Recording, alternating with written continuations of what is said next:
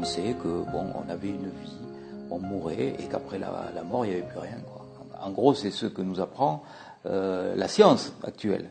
C'est ce que nous apprennent nos études universitaires. Quand on part de ces études médicales, on est euh, persuadé qu'on a un cerveau qui fabrique de la conscience, que ce cerveau est un organe qui fabrique de la conscience, et que lorsque ce cerveau s'éteint, ben, il n'y a plus de conscience, il n'y a plus rien. Voilà, c'est le néant. Alors que euh, les religions nous disent l'inverse quand même. Dans toutes les religions du monde, on dit bien qu'il y a une vie après la mort. Tous les livres que j'ai écrits, il y a toujours le mot mort ou au-delà. Ils sont pas morts, ils sont invisibles. Ils sont pas dans l'au-delà. L'au-delà, il n'est pas, pas, pas derrière Vénus, derrière la Lune, derrière Mars. C'est au-delà de notre vue. Donc ils sont à notre niveau mais on ne les voit pas, sauf ceux qui ont la faculté d'être médiums, la perçoivent, ce plan invisible, au-delà de notre vue.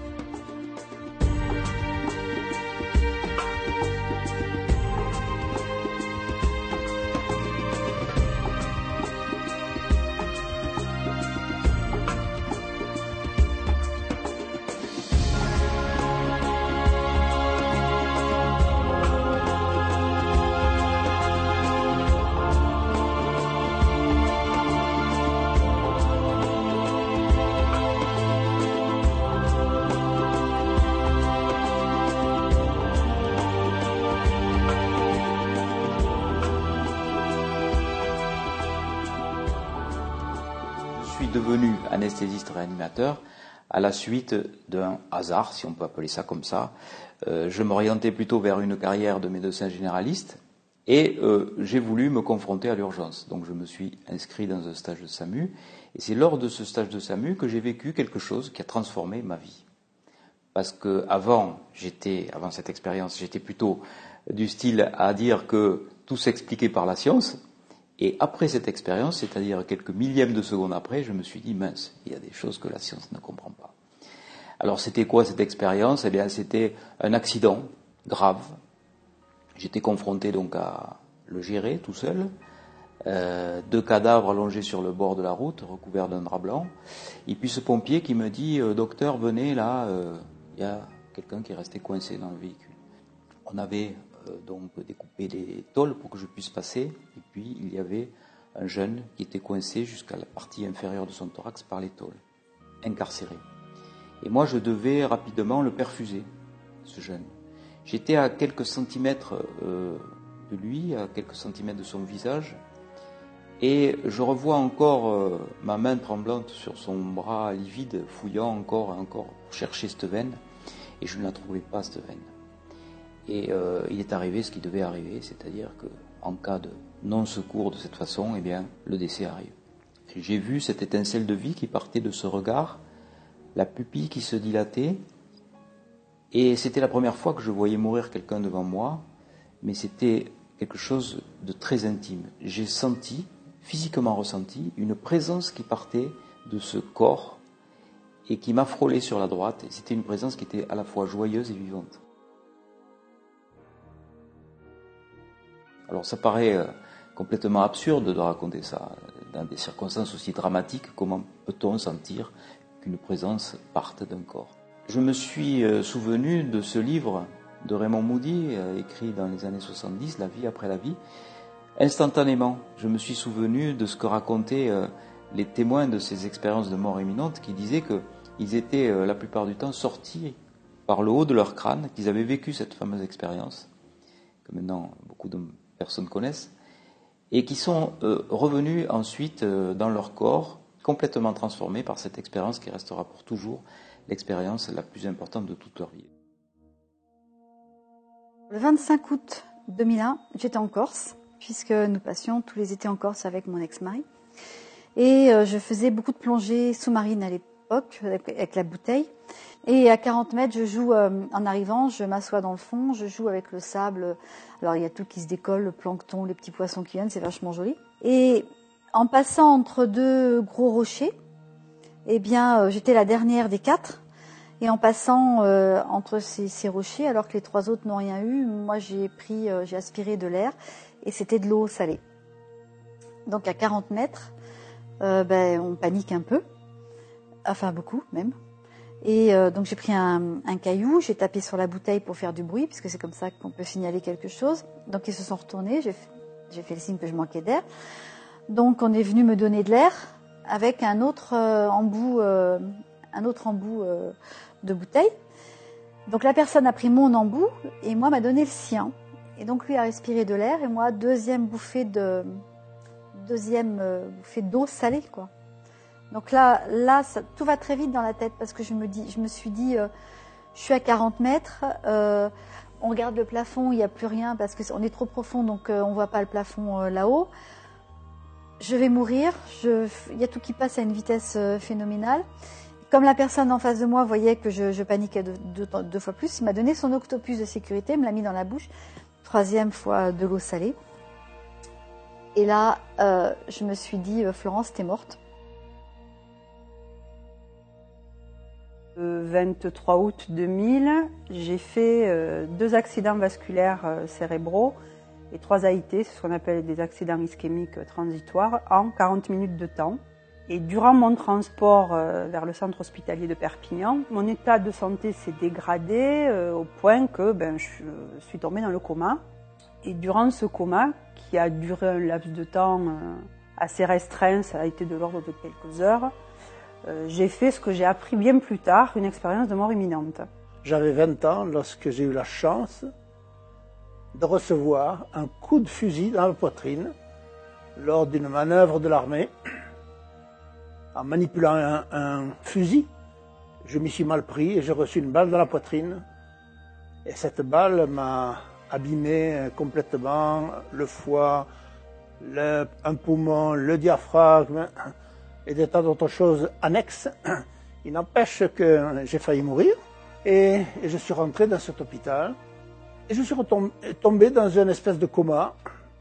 Et là, il y a eu un moment, euh, moment de grâce qui est arrivé, magique, moment d'amour aussi, où je me suis décorporée, c'est-à-dire que j'ai, senti, je me suis sentie décollée de ce corps physique, comme je dis toujours, comme euh, vous savez, comme on, décolle un timbre euh, d'une planche à timbre, quoi.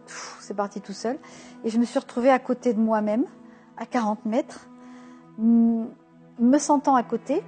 Alors j'étais, euh, j'étais, mon, mon corps physique était sur mon côté gauche. J'étais debout, mais à la fois je me voyais. Vous savez, vous avez cette vision à 360 degrés qui fait que je, pas la peine que je me retourne. Et, et à ce moment-là est arrivée une brume euh, supralumineuse, un peu sur ma droite, dans laquelle je me suis engouffrée sans me poser de questions d'ailleurs, dans laquelle je me suis sentie euh, tellement bien, tellement en sécurité alors que j'étais en train de mourir. Et, euh, et je, suis partie euh, dans, cette, dans euh, cette, cette énorme sphère lumineuse, pleine d'amour, pleine de sécurité. Et là, j'ai entendu, si tu veux, regarde-toi. Mais je vous ai dit, c'est pas la peine. Je ne pouvais pas me regarder. Je me voyais, je me sentais, je me voyais. Je voyais bien, j'étais les autres, j'étais à genoux, les autres étaient à genoux devant moi en train de me secouer. Et là, tout a été très vite. J'ai senti deux bras très forts qui m'ont soulevé euh, et j'étais allongée dedans. J'ai passé, euh, je suis partie à une vitesse euh, extraordinaire, non pas en hauteur, mais plutôt en ligne droite. Je suis passée dans un tunnel, ce fameux tunnel, mais je ne suis pas restée trop longtemps dans ce tunnel, où j'ai pu croiser mon grand-père paternel, qui était euh, docteur en pharmacie, qui ne croyait en rien, et pourtant il était là. Donc euh, j'ai pu, j'ai pu le, croiser, il m'a fait signe de, continuer mon chemin. Et là, je suis arrivée euh, dans, un, dans une immense pièce, et dans cette pièce, il y avait un banc, un grand banc devant moi. Et peut-être en l'espace de, de deux secondes, sont approchées trois entités qui se sont assises sur ce banc, qui ressemblaient plus à des moines en termes terrestres qu'à qu'à d'autres personnes. Et mon guide spirituel s'est mis à côté de ces trois guides-là qui étaient assis sur le banc. Celui du milieu s'est euh, redressé, m'a regardé et m'a dit Qu'est-ce qu'on fait de toi maintenant? Je me suis retrouvée dans une ambiance euh, très cotonneuse. Je, je n'avais plus du tout la conscience en fait de mon corps. Vous êtes quelque chose, vous n'avez plus du tout la notion de, de votre enveloppe corporelle. Vous êtes quelque, enfin moi en particulier, j'étais quelque chose d'évanescent, quelque chose qui est entre le, solide et le gazeux là. Et j'étais euh, dans un silence, mais alors quelque chose d'absolu. Il n'y avait pas un bruit. j'ai vu une ligne blanche, très très très blanche, très luminescente. Au bout de cette ligne blanche, il y avait un halo euh, lumineux, mais très doux. Et dans ce, dans ce halo lumineux, il y avait des silhouettes. Et ces silhouettes, c'était des silhouettes humaines, hein, je voyais assez bien les contours. Je ne savais pas, par contre, je ne distinguais pas si c'était des hommes ou des femmes. C'était des, silhouettes. Et euh, moi, j'étais déjà dans un bonheur, dans quelque chose, dans une paix, dans un bien-être extraordinaire qu'on ne connaît pas ici, hein, que j'ai jamais connu ici, même dans mes moments euh, de bonheur les plus, les plus intenses. Et ces gens-là, ils étaient encore plus heureux que moi. Et ils m'attendaient, c'était une évidence. Ils étaient là pour moi. J'ai décidé de m'approcher de ces gens-là. Et en même temps, j'avais conscience que si je franchissais cette ligne blanche, je reviendrai jamais, je reviendrai pas. Et ce qui m'a le plus marqué, c'est que à ce moment-là, c'est qu'en fait, j'avais aucun regret, aucun remords, euh, aucune tristesse, rien du tout. Et à un moment donné, j'étais assez près, j'ai entendu une voix, par contre là, de femme. Alors entendre, c'est pas le terme euh, vraiment exact, c'est quelque chose qui s'impose à vous, comme un peu de la télépathie. Et cette voix m'a dit, euh, on ne te veut pas. Je me suis retrouvé brusquement en haut de la pièce, d'une pièce que je ne connaissais absolument pas. C'était une salle d'opération. Et j'étais bizarre, j'étais une fumée, euh, si je puis dire, mais avec la totalité de mon corps. Je suis passé au-dessus de ce corps qu'on était en train d'opérer. Je suis passé au-dessus de ses pieds, je suis remonté au-dessus de ses pieds, je suis redescendu au bout de la salle d'opération et je suis rentré dans un trou noir qui montait, une espèce de tunnel, disons-le. Et en même temps que je vous en parle, je le vois, j'y suis. Je suis à l'intérieur et je suis arrivé dans un espace noir.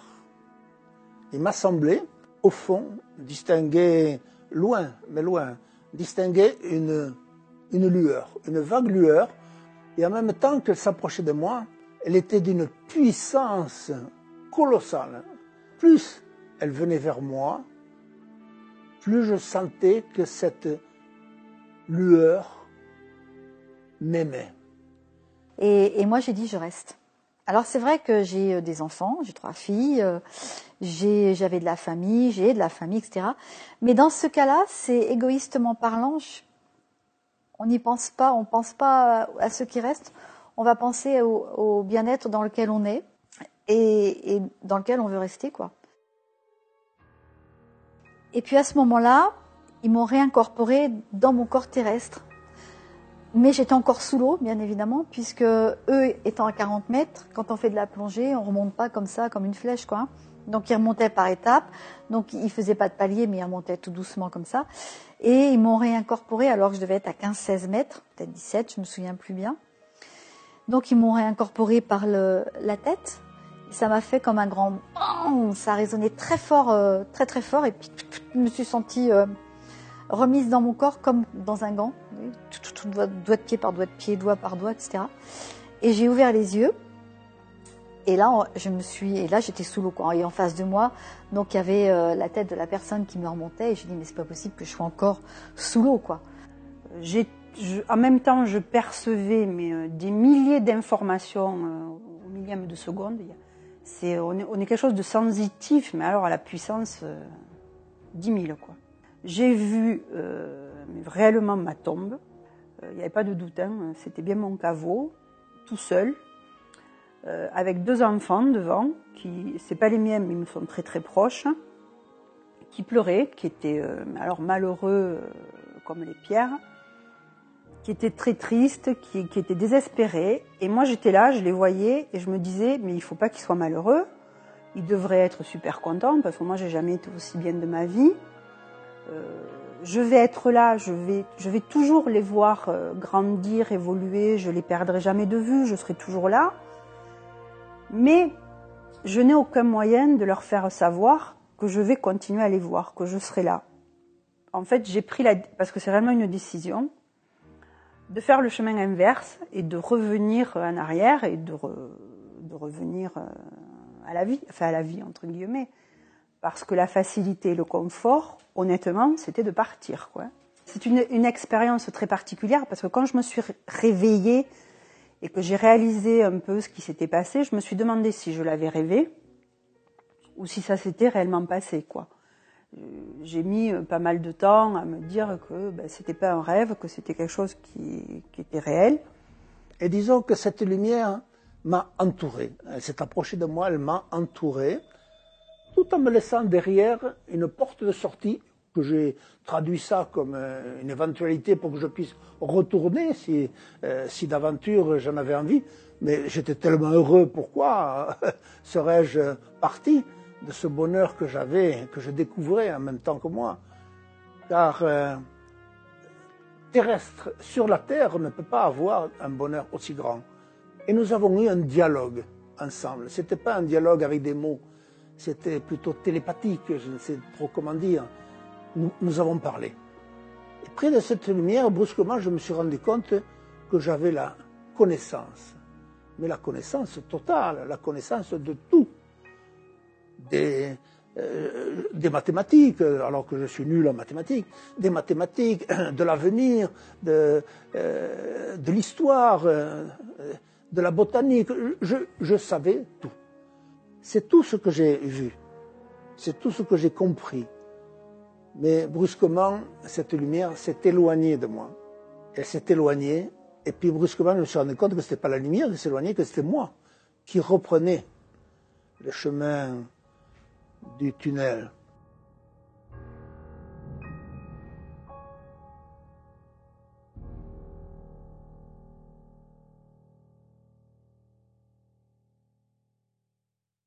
Quand j'ai dit ce qui m'est arrivé, évidemment que ce soit les médecins après ou même les membres de ma famille, ils m'ont dit que j'avais déliré, que j'avais rêvé, que j'avais déliré. Euh, c'était la narcose des profondeurs. Enfin, j'ai tout entendu, quoi. Il faut savoir que dans les 15 secondes qui suivent l'arrêt cardiaque, le cerveau s'arrête de fonctionner. Il n'y a aucune activité électrique décelable au bout de 30 secondes. Au début, c'est 15 secondes. 15 secondes, ça commence à décliner. Au bout de 30 secondes, il n'y a plus rien. Et on sait que dans les conditions optimales de surveillance de l'activité cardiaque, c'est-à-dire dans nos unités de soins intensifs ou de réanimation, il y a une période incompressible d'au moins deux minutes avant qu'on donne les premiers soins et que le cœur reparte. Donc, on sait très bien que toutes les personnes qui ont euh, présenté un arrêt cardiaque sont bien revenues d'une mort clinique. Ils sont revenus de la mort. Et dans 18%, ils nous racontent ce qu'ils ont vu et vécu. Donc, euh, on peut plus dire aujourd'hui personne n'est revenu de la mort pour nous euh, raconter ce qui se passe. Ben oui, il se trouve que grâce au progrès de la réanimation, eh ben, il y a des gens qui sont revenus de la mort. L'Institut Gallup a montré euh, qu'il y aurait 4% de la population qui aurait vécu cette expérience. C'est énorme. 4% de la population en France, par exemple, ça fait 2 millions et demi, un peu plus de, d'expérienceurs, on les appelle comme ça, 12 millions aux États-Unis, en c'est quand même considérable. La NDE, elle existe. Maintenant, maintenant, on connaît que ça existe. Hein. Euh, l'esprit perçoit une autre dimension. Donc, il y a quand même un choc certainement émotionnel de l'esprit qui se fait. Donc, ils reviennent avec cette ouverture. Euh. On ne peut plus nier, euh, balayer d'un revers de main tous ces témoignages, des millions de témoignages potentiels. Comment faire? On est obligé de les accepter. Il y en aura de plus en plus. Avec les progrès de la réanimation, il y aura de plus en plus de gens qui seront réanimés de plus en plus de gens qui reviendront de ces voyages extraordinaires et qui nous diront ce qu'ils ont vu de l'autre côté. Il y a euh, des gens qui voient des paysages extraordinaires au moment de mourir. Il y a des gens qui voient des êtres chers venus les accueillir, des êtres chers décédés. Mon grand-père, je l'ai vu comme je vous vois. Je l'ai senti, je l'ai touché, donc j'ai touché de la matière quand même. Hein. Donc je il s'est matérialisé quand même. L'état de rêve, non, parce que c'est tellement présent ce que j'ai fait. Un état de rêve fait pas changer la vie de quelqu'un comme ça. Enfin, moi, je pense pas. On est face à une phénoménologie inexplicable. C'est d'accord, elle ne rentre pas dans nos dogmes scientifiques. Qu'est-ce qu'on fait? Il ne faut pas rejeter toutes ces expériences, il ne faut pas rejeter tous ces témoignages. C'est un prétexte un peu court en disant qu'on ne comprend pas, donc on, on exclut. Il faut au contraire proposer un autre modèle, le modèle que je propose, et va, sera valable et valable jusqu'à ce qu'un autre phénomène vienne le contredire. Voilà, je crois que c'est comme ça qu'on doit avancer quand on est un scientifique. Et je dis que aujourd'hui, il n'y a aucune explication rationnelle, matérialiste à ces expériences et qu'il faut donc changer de modèle de pensée, changer de modèle d'explication de la conscience. Je pense que nous avons deux formes de conscience. Une conscience analytique, celle qui marche à plein régime tout le temps, hein, surtout quand on est adulte et scientifique. En gros, c'est ceux qui analysent tout. Elle nous euh, situe par rapport au, temps, par rapport à l'espace et par rapport aux autres. Elle mesure tout. Mais euh, elle nous rend malheureux aussi, parce que elle nous projette dans le futur, avec toutes les angoisses du futur, dans le passé, avec euh, toutes les nostalgies et euh, toutes les craintes du futur. Et puis elle nous situe par rapport aux autres, donc elle nous rend malheureux, jaloux. Elle fait, en particulier dans nos sociétés occidentales, un tel bruit, assourdissant, qu'elle empêche l'émergence d'une autre forme de conscience que moi j'appelle conscience intuitive, et euh, autant la conscience analytique est branchée sur nos cinq sens, autant la conscience intuitive, elle est branchée sur toutes nos perceptions extrasensorielles. Alors, perception extrasensorielle euh, qui se trouve donc euh, au zénith dans ces expériences de mort provisoire. Parce que cette conscience analytique, une fois qu'elle est éteinte, eh ben, c'est cette conscience qui expose, la conscience intuitive, qui nous relie à toutes nos perceptions extrasensorielles, c'est-à-dire la médiumnité, l'intuition, la prémonition, la télépathie, enfin, tout ce qui nous relie à d'autres dimensions. Ils ont eu accès à un moment donné à cette euh, conscience. Ils ont vu aussi, pour certains, euh, des êtres euh, chers passer de l'autre côté, donc ils, ils sont devenus médiums. Et euh, ils sont devenus télépathes aussi. Certains devinaient les pensées des réanimateurs, les pensées de ceux qui étaient là. Le médecin qui m'accompagnait, en fait, que j'ai revu trois ans plus tard, ce médecin rentrait de vacances de Nouméa. J'ai perçu, pendant mon expérience de mort imminente, ce qu'il pensait. Et alors il pensait à ses vacances, il était très nostalgique des lagons bleus dans lesquels il s'était baigné, du beau temps, du truc. Là, il était à la montagne, il faisait pas beau ce jour-là. Euh, il se demandait ce qu'il faisait là, lui aussi, le pauvre. Il était très inquiet parce qu'il n'était pas en tenue réglementaire. Il avait un bermuda avec juste le haut du pyjama. Normalement, on doit être en tenue. Euh, voilà. Euh, il avait envie de fumer. Il avait un paquet de cigarettes dans la poche. Enfin bon, il est... et puis il criait, il m'appelait, puis il râlait, et voilà. Et ce médecin, je l'ai, revu trois ans plus tard, complètement par hasard. Et je l'ai reconnu en fait à la voix. Et euh, donc je, suis, je allée le voir, je me suis présentée. Puis bon, il me remettait pas trop, donc je lui ai dit, ben voilà, vous êtes venu me chercher dans telle circonstance, à tel endroit. Puis j'ai dit, mais en fait, vous rentriez de Nouméa. Et comment ça Il me dit, je rentrais de Nouméa. Comment vous le savez? Ben j'ai dit, parce que vous pensiez à vos vacances, vous pensiez euh, à vos baignades là-bas. Puis en même temps, euh, vous n'étiez pas content parce que c'est toujours avec le personnel médical ou paramédical que ça part en catastrophe. Euh, et puis, il était là, il me regardait avec des grands yeux, puis euh, il était là, il me dit c'est pas possible. Enfin, il me dit ce que vous me dites. Il me dit qui vous l'a dit, mais je lui dis personne. Certains scientifiques nous disent oui, ben d'accord, le cerveau il fonctionne presque plus, peut-être parce que vous mesurez pas tout, peut-être qu'il y a des activités résiduelles du cerveau euh, qui font que la conscience euh, est encore euh, présente. Mais je trouve quand même de illogisme assez fantastique ce, raisonnement. Parce que comment un cerveau qui marche moins bien serait plus performant que lorsqu'il marche normalement? C'est un petit peu comme si vous disiez, ben, cette voiture, elle, roule plus vite quand le moteur est éteint ou quand on enlève son moteur. c'est quand même assez, assez vertigineux comme raisonnement, ça. C'est pas du tout logique. Donc, euh, cette conscience qui est plus performante lorsque le cerveau s'arrête, montre qu'il y a une autre forme de conscience qui perdure lorsque euh, nous sommes morts à l'état clinique. Docteur, à un moment donné, je me rappelle, vous avez mon foie sur votre main droite, vous l'avez passé sur votre main gauche et vous l'avez entaillé. Ah, il me dit oui, c'est vrai, on te l'a raconté ça. Et j'ai dit non, je l'ai vu. Comment tu l'as vu? Et oui, j'étais au-dessus, je vous ai vu faire. Je suis revenu à la charge quelques jours plus tard. Lui disant, vous savez, docteur, je vous ai vu aussi quand vous avez dit à votre autre médecin, tout cela un peu, hein, de toute façon, elle, elle s'en sortira toujours. Ah ben oui, mais ça, on te l'a raconté. Ça, il y a peu de personnes qui le savent, ça. Hein. De la salle d'opération, il n'y a personne. Et j'ai dit, moi, et moi si, je vous ai vu. J'étais tout à fait en haut. qu'est-ce que c'est cette histoire que tu me dis, que tu as vu quand j'ai dit au docteur Poujoula de pousser la, de pousser la petite là avec son pied? J'ai dit oui, je vous ai vu. D'ailleurs, je lui ai dit, d'ailleurs, il, il, y a une plaque sous la table d'opération. Ah ça, il me dit, alors là, je suis au moins tranquille d'une chose. Il y a un molleton qui enveloppe, qui n'a pas pu voir la, plaque sous la table d'opération. D'ailleurs, il me dit, je vais y aller, je vais aller voir. Et il est parti voir sous la table d'opération.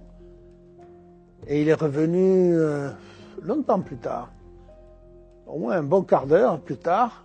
Il est revenu, sans me dire un mot. Il était blanc comme un linge. Et il m'a dit, elle y est.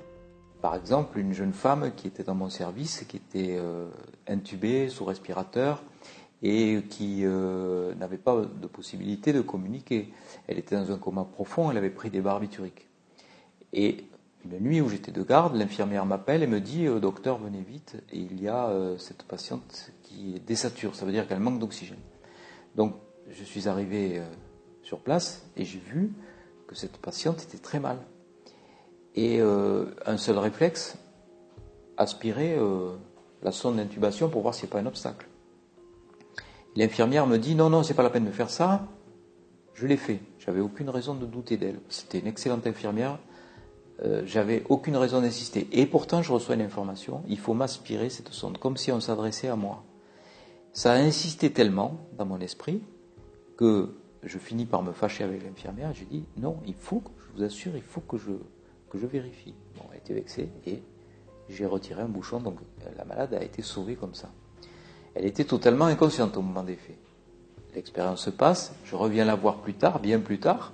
Elle était extubée, euh, elle pouvait parler, et alors qu'au moment des faits, elle avait du sparadrap sur les yeux, elle me dit mais je vous reconnais, c'est vous qui m'avez sauvé la vie, docteur. Et je vous le disais de m'aspirer cette sonde, je vous le disais. Donc elle me disait comment Elle avait une sonde dans les cordes vocales qui empêchait de parler, elle ne pouvait pas me voir, donc c'est son esprit qui m'a, par télépathie, donné cette information. Il y a beaucoup de gens qui voient, qui ne disent pas, il y a beaucoup de gens qui entendent, enfin il y a beaucoup de gens qui ont des phénomènes euh, paranormaux, parce que c'est comme ça qu'on appelle ça, qui, ne parlent pas, qui n'osent pas, euh, pas peur, pas peur du ridicule, uniquement. Puis on est en France, en France, on est très cartésien. Hein. donc euh, on croit qu'est-ce qu'on voit. Non, il y a plein de gens qui ont plein de phénomènes. Et si jamais vous en parlez avec eux, ben, tout le monde, les, langues se délient. Hein. Il y a plein de gens qui ont vu, qui ont entendu, qui ont... Mais à qui le dire? Moi, quand je suis né, que j'ai fait ça, j'en ai parlé, vous voyez, très peu. Hein. Puis après, j'ai vécu ça comme ça. Hein. Il n'y a que quand j'ai commencé à assumer à en parler, ben, le tri autour de vous, il se fait facilement. Hein il est gentil, euh, oui, un peu, oui, oui, un peu. Puis après, on vous met les gens qui sont en harmonie avec vous, quoi. Moi, je pense que tout le monde a des capacités, mais voilà, plus ou moins élevées, et qu'on veut aussi. Euh, alors, comment ça s'est bon Petite, euh, petite adolescente et adulte, en fait, j'entendais, je, j'entends toujours, je voyais, je vois toujours, et je sentais et je sens toujours l'olfactif. Hein.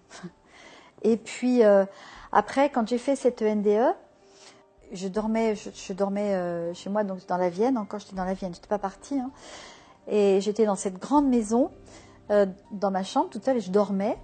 Donc je dormais avec un, enfin je dors avec un oreiller normal hein, là, et puis un oreiller sur le ventre. Souvent, je je prends un oreiller, je le mets sur le ventre. Et puis en pleine nuit, j'ai senti mes draps bouger. Donc on se demande si, on rêve, vous savez, si rêve, je ne rêvais pas du tout, je me suis réveillée et donc le, drap s'est soulevé et j'ai senti une masse froide se glisser en dessous, ce qui est assez impressionnant, se coller sur ma jambe. Je peux vous garantir que médium ou pas médium, il y a le cœur qui bat à 300 et que on a très peur.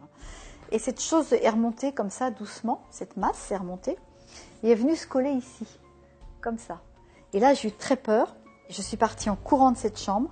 Le lendemain matin, j'ai une amie qui a des ressentis, elle vient à la maison et on sort de la maison, on discute toutes les deux, et elle me dit, est-ce que tu sens quelque chose en plus de nous, enfin tourner autour de nous? Puis à ce moment-là, je vois un petit garçon arriver, mais un petit garçon avec une culotte courte, un, peu en haillon, etc., et me dire, Madame, Madame, Madame. Je regarde ce petit bonhomme, alors j'habitais à la campagne.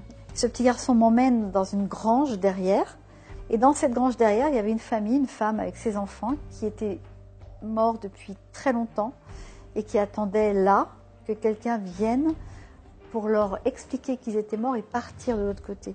Et ce petit garçon était venu, il m'a expliqué, ce petit garçon m'a expliqué que c'est lui qui était venu la nuit, s'était collé ici, et était venu me faire un câlin. Je suis ce qu'on appelle un médium. Euh, en France, euh, c'est bien vu ou mal vu. Euh, souvent, c'est le monsieur qui parle avec les morts, c'est l'étape tournante, les fantômes qui apparaissent. C'est pas du tout ça. Médium, c'est l'intermédiaire entre un plan invisible et notre plan visible, où je perçois les défunts qui sont partis, les esprits qui sont partis de vos défunts, et je vous transmets des messages. Alors pourquoi on voit les défunts? Parce que pour moi, ils sont pas morts, ils sont défunts ou invisibles. Euh, ben, ils nous voient en permanence quand ils ont envie de nous voir. Ils n'ont pas toujours envie de nous voir 24 heures sur 24. Hein. Ils ont leur propre vie de l'autre côté. Mais le fil d'amour, de vie n'est pas coupé. Donc, ils se montrent à nous, ils se montrent au médium. Donc, c'est tout simple. Même si ça paraît très compliqué, c'est tout simple. J'entends, je parle, je peux toucher, je peux les toucher. Ils peuvent me toucher. Il y a l'odorat, olfactif, on le qu'on emploie. Quand je nettoie euh, les maisons, enfin quand je nettoie, enfin voilà, a pas d'autres termes, mais bon, euh, je demande souvent aux gens de rester avec moi. Et la dernière, euh, le dernier lieu que j'ai nettoyé, c'était un salon de coiffure. Donc les responsables étaient avec moi et je leur ai pris la main pour leur montrer, vous savez, parce que ça se déplace, hein, ils se déplacent bien sûr, ils ne sont pas figés non plus dans leur. Et en fait, l'intéressant, de prendre la main des gens avec qui je suis de leur montrer l'espace glacé dans lequel on va, parce que c'est froid en plus, d'accord? Et, euh, et, pour des gens qui ne sont pas tellement euh, branchés euh, dans, tout ça, ce qui est bien, c'est de leur mettre la main dans cette espèce d'espace très froid et de suivre l'espace qui se déplace comme ça avec eux. Je ne vois pas en permanence les gens. Là, je suis devant vous, je ne vois rien du tout. Puis d'un seul coup, si quelqu'un se présente, ben, on va plus être deux dans la pièce, on va être trois. Donc je sais que c'est un troisième qui arrive de nulle part, qui n'a pas ouvert la porte, qui n'a pas monté, qui apparaît comme ça. Mais je les vois tels que je vous vois au moment où vous, vous les avez connus de votre vivant. C'est-à-dire, si votre grand-mère, vous l'avez connue qui part à 70 ans, je vais la voir telle qu'elle va se montrer, comme vous, l'avez connue, pour que je la décrive, avec des petits détails très très précis pour que vous sachiez que c'est bien votre grand-mère. Donc, c'est, je vous dis, elle a les cheveux blancs crantés, elle est habillée en noir, c'est basique comme toutes les grand-mères, hein, généralement. Donc, je vais vous donner le détail supplémentaire. Je vais vous dire, tiens, elle avait un grain de beauté sur la joue, quand on l'embrassait, ça piquait enfant, on rigolait. Euh, je vais vous dire, il lui manquait une dent. Enfin, je vais vous donner un détail très précis. Pour un adolescent, je vais donner le détail très précis au papa ou à la maman pour qu'ils sachent que c'est bien leur fils et que c'est pas une pure invention. Parce que c'est un peu facile aussi de broder et de jouer avec la douleur des gens. C'est pour ça que je fais ça en public, parce qu'en public, on est devant tout le monde, on ne choisit pas le défunt qui va venir, on donne. Il y a beaucoup de choses qui m'ont blessé quand je faisais mes contacts de voir le malheur des gens. Ça m'a blessé. Quand les gens... Être content, non, je ne suis pas content. Quand les gens me disent vous m'avez sauvé, émotionnellement je pleure, donc je ne veux pas qu'on me dise ah, vous êtes formidable. Ça, ça me... Parce que sur ma carapace de gros rochon, je suis très sensible. Donc une fois, Lionel me dit je suis là, c'est grâce à vous et tout. Je ne peux pas entendre ça elle est là parce qu'elle m'a rencontré, ok, mais c'est le hasard de la vie qu'elle est tombée sur moi, elle serait tombée sur Florence, ça aurait été pareil si elle devait entendre le message, euh, ou sur un autre, ou sur Henri, voilà. Là, c'était moi, mais c'est pas grâce à moi. J'ai vu depuis travailler beaucoup de médiums en salle et je me dis, mais c'est pas possible, autant de choses précises, des signes de reconnaissance aussi précis. Le plus simple, même si c'est dissonant au niveau de la cognition, c'est d'accepter que ce contact est réel et il existe. voilà. Quand on a franchi euh, cet obstacle, eh ben, ça devient naturel. La dernière émotion que j'ai eue, c'est un monsieur qui m'a dit voilà, Reynald, ma femme est malade, quand est-ce qu'elle va mourir? Je n'ai pas les réponses de ça. Il venait voir jusqu'à temps qu'elle meure. Et un jour, il me dit ça y est, elle est morte. Il me dit mais je suis un peu responsable parce que j'étais à l'hôpital, elle a eu un malaise, je me suis sauvé, j'ai pas appelé les médecins. Il vient me voir pour savoir si elle était, ce qu'elle en pensait. J'étais très très mal. Oui, elle est venue me voir, elle m'a dit voilà ce que j'en pense. Elle m'a dit voilà comment ça s'est passé, elle m'a décrit la scène, comment ça s'était passé. Je peux vous dire que le monsieur en face de moi, il était mal à l'aise. Si vous voulez entrer en contact avec votre défunt pour avoir les numéros du loto, il ne viendra pas. Si vous voulez savoir s'il faut vendre la maison, il ne viendra pas. Il viendra simplement pour vous rassurer, pour vous dire qu'il va bien, pour vous donner des éléments à vous de votre propre vie pour vous faire comprendre qu'il voit ce que vous faites et qu'il n'est pas loin de vous. La dernière fois, j'ai dit à une dame, vous avez changé de parfum, vous avez acheté du parfum hier, et j'ai donné la marque. Je elle me dit, comment vous savez? Je dis, votre fils était avec vous. Ça change tout pour la maman. Son fils, elle ne le voit plus, elle ne le touche plus, elle souffre, mais elle sait qu'il est là. Ils vont donner des messages dans les moments importants. Je crois aussi euh, à l'aide de nos êtres chers, de l'autre côté, les défunts. Il m'arrive de parler à mon père, je lui parle, je lui, dis voilà le problème euh, que j'ai, comment tu ferais? Il me semble l'entendre, je l'entends pas, hein. je n'ai pas le son de sa voix, euh, je suis pas médium, mais, mais j'ai des réponses quelquefois. Donc je crois qu'on a tout ça en nous, on a cette capacité d'être connecté, euh, à condition de le vouloir, quoi, à condition d'être dans l'humilité et dans l'attente. Et puis euh, un beau jour, vous avez les informations qui arrivent. Frappez, on vous demandera, c'est marqué dans les Écritures, peu importe lesquelles. Hein. Demandez, on vous donnera. Ne limitez pas votre demande, donc demandez pas une, quelque chose de limité, parce qu'on peut vous donner au centuple. Donc demandez ce que vous avez besoin, ça vous sera apporté en temps réel que si vraiment vous en avez l'utilité. Mais c'est bien aussi de ne pas trop plonger non plus et ouvrir la porte à tout et croire à tout. Hein. Que quand vous prenez un journal avec de la publicité sur les voyants, médiums, dons héréditaires de naissance, flash précis, euh, 95% d'escrocs dans le domaine de la parapsychologie. Et ceux qui pensent que c'est des coïncidences n'ont jamais rien parce qu'ils font les demandes parce qu'ils testent. Ils ne demandent pas sincèrement, ils demandent pour tester. Alors tu peux tester. Hein. On ne teste pas Dieu, on ne teste pas le ciel, on ne teste pas Rénal Roussel. On y va avec confiance. On a tous un guide spirituel, tous. Donc ange gardien, guide spirituel, voilà. Il y a des gens qui ne sont pas d'accord avec ce que je dis. C'est pourtant, euh, c'est pas, c'est pas quelqu'un d'humain moi, je parle beaucoup d'énergie. Hein. Quand on est passé de, l'autre côté, je ne parle pas beaucoup de, de personnes. On, on, passe plutôt en énergie, un niveau de conscience aussi. Voilà, c'est plutôt une énergie qui nous accompagne durant toute, toute notre vie terrestre et qui va nous guider. Vous savez, quand on a des choix à faire. On a chacun un guide, ouais, une énergie. Mais le guide, c'est pas votre grand-père, c'est pas la grand-mère, c'est pas ma grand-mère, c'est c'est une substance, on va dire, énergétique qui est beaucoup plus haut et quand je demande à ma grand-mère de m'aider, je sais qu'elle peut rien faire, mais elle va prendre ma prière, elle va l'écouter et elle va la porter à la puissance qu'elle a au, guide. Et le guide va redistribuer. Moi, je suis surpris euh, régulièrement par les informations qui m'arrivent. On peut être connecté par la méditation, par la prière. On peut envoyer des pensées à l'univers et recevoir ces cadeaux. Ça, c'est quand même assez mystérieux. Et euh, je l'ai constaté, c'est vrai, je ne suis pas le seul. Dans notre vie, nous ne sommes pas seuls. On n'est jamais seuls. Nous avons du monde autour de nous qui sont là pour nous aider. Mais il y a quand même un travail que nous devons faire. On, doit au moins les appeler. C'est tout ce que nous avons à faire, leur demander de l'aide. Pour se mettre en connexion euh, euh, avec son guide spirituel, ben, c'est simple, il faut écouter, euh, se mettre un petit peu dans le calme peut-être, se connecter, faire connecter son moi intérieur avec son moi supérieur qui est le guide spirituel et écouter à ce moment-là, écouter vraiment et se dire est-ce que, est-ce que vous pourriez m'aider Est-ce que tu pourrais m'aider Fais-moi un signe, donne-moi, donne-moi quelque chose, donne-moi un. Voilà, c'est comme ça qu'on demande. Vous allez avoir un signe à un moment donné c'est pas c'est pas des grands messages hein. c'est pas non plus euh, euh, il y a des choses comme des l'autre jour il y a une dame euh, c'était pas moi c'est un autre médium qui disait que ses roses s'étaient fanées toutes seules hein, et que tous les pétales étaient tombés et en tombant, ça avait dessiné un grand cœur comme ça. C'était génial, quoi. Elle l'a pris en photo. ça peut être effectivement, quand vous dites dessiner, à chaque fois qu'il y a des signes comme ça, il faut qu'ils se matérialisent de l'autre côté ça demande énormément d'énergie.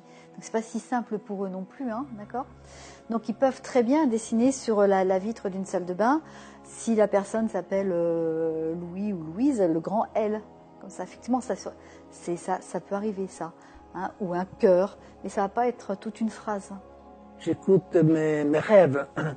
J'écoute la nuit euh, quand je euh, dors pas. Il y a des idées qui me viennent, etc. Et en général, c'est toujours de bonnes idées.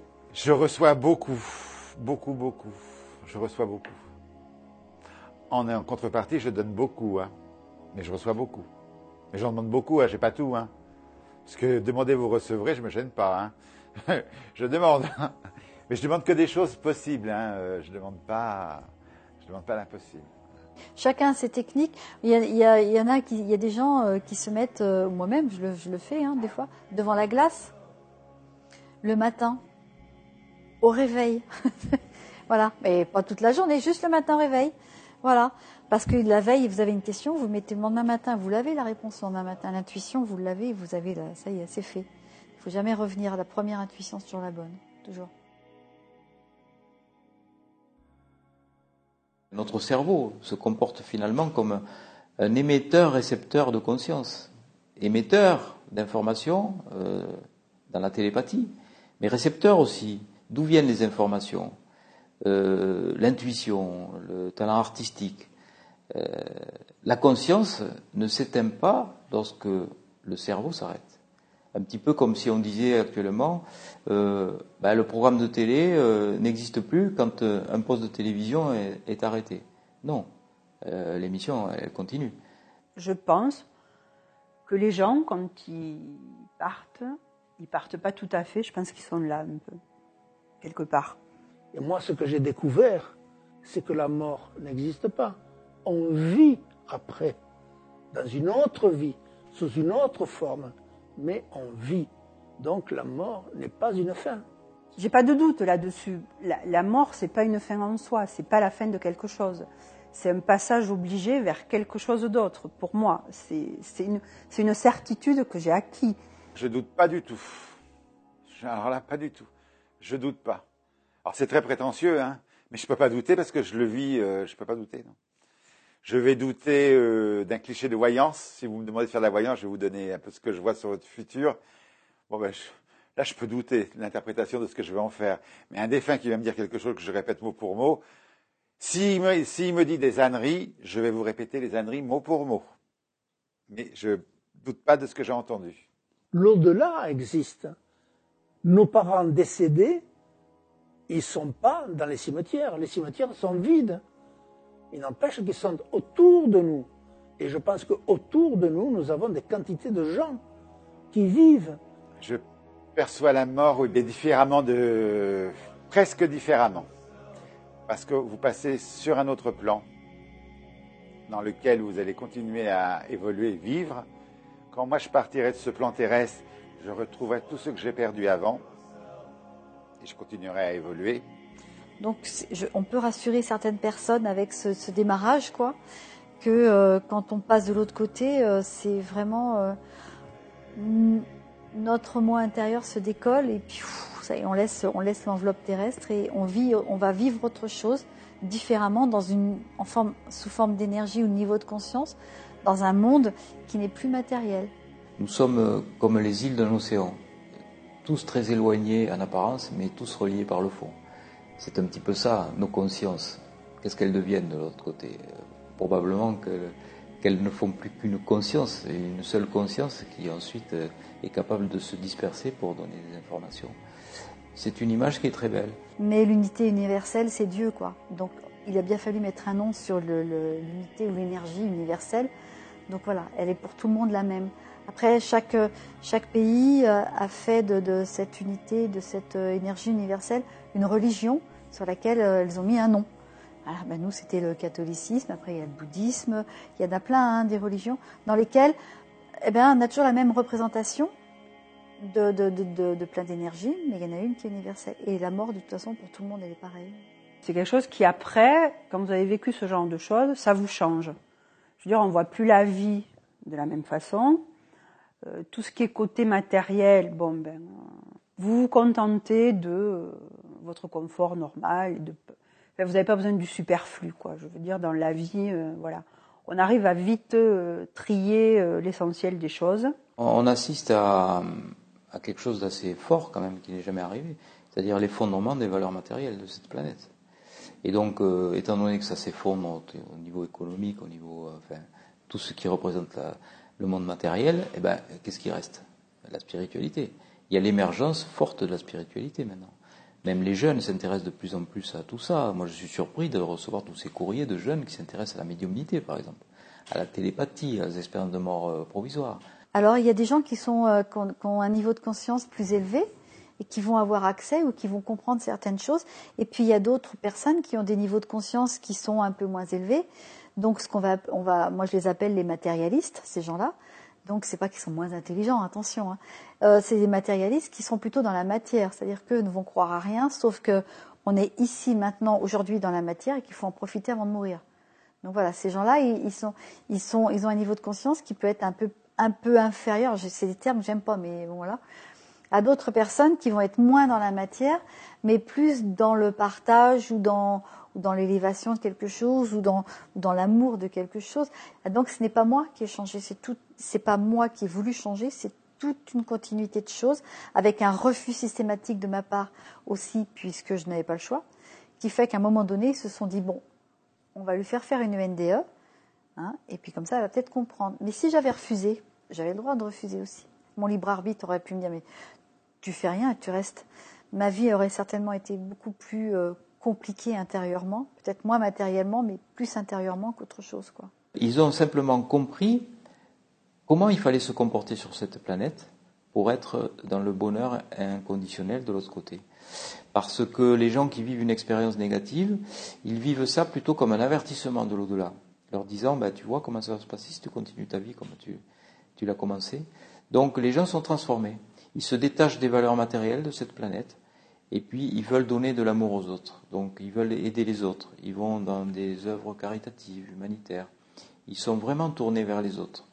Ils ont compris euh, l'essentiel euh, de ce que l'on devait faire sur cette planète pour être heureux. Être dans le bonheur, c'est euh, donner de l'amour aux autres. Quand je vois des gens qui se battent pour avoir de l'argent, hein, pour avoir être le premier, pour être le, plus beau, tout ça, c'est du pipeau, ça signifie rien, c'est pas important. La réussite, je pense, l'essentiel, c'est de faire le bonheur des gens autour de vous. Il ne faut pas essayer de faire le bonheur de l'humanité, c'est trop grand. Mais nous avons chacun un petit rôle à jouer. Et ce petit rôle est un rôle essentiel. Bien que, vous savez, les grains de sable, c'est petit, c'est minuscule, mais ça peut enrayer toute une machine. Donc on a chacun nos propres destins, on a chacun nos propres chemins. Et euh, il n'y a pas, euh, on n'est pas sur terre ni pour juger ni pour envier, on est sur terre pour faire ce qu'on a à faire le mieux possible. La spiritualité, c'est ça, c'est être euh, en relation avec les forces telluriques et cosmiques, être en amour avec les autres, être en amour avec soi-même aussi, et se dire que la mort n'est qu'un passage vers une autre dimension. C'est ça être spirituel. Donc ces gens vont davantage accepter leur mort, davantage accepter leur souffrance et leur douleur.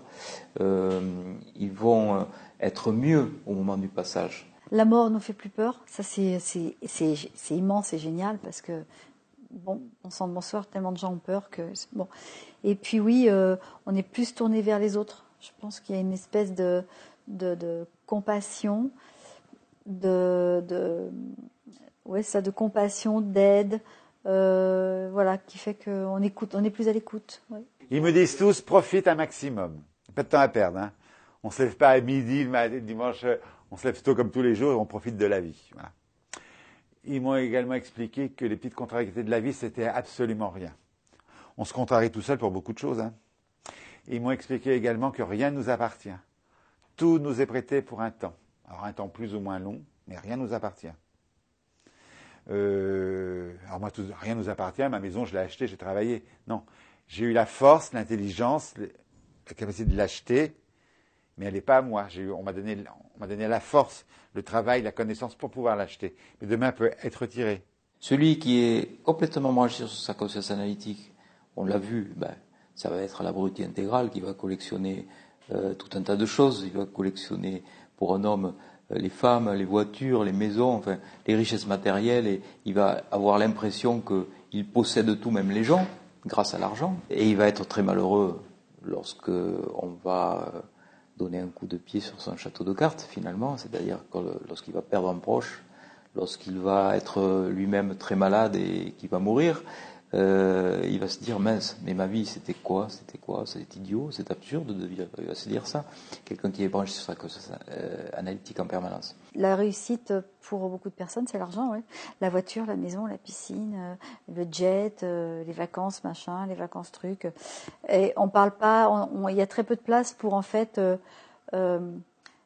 l'équilibre spirituel intérieur qu'on doit tous avoir, quoi. Enfin, c'est l'être qu'on est vraiment dedans parce que tous ces gens qui sont euh, tous ces gens qui sont blindés d'argent, euh, ils sont ils sont dedans, ce sont des souvent très souvent des écorchés vifs quoi.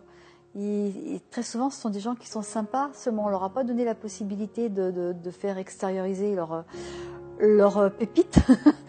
Et en fait, ils sont partis dans la course parce que parce que quand j'étais petit, on m'a tellement dit que je réussirais pas que bon voilà ceci cela. Ils ont oublié ils ont oublié le principal, c'est d'être eux-mêmes ces gens-là.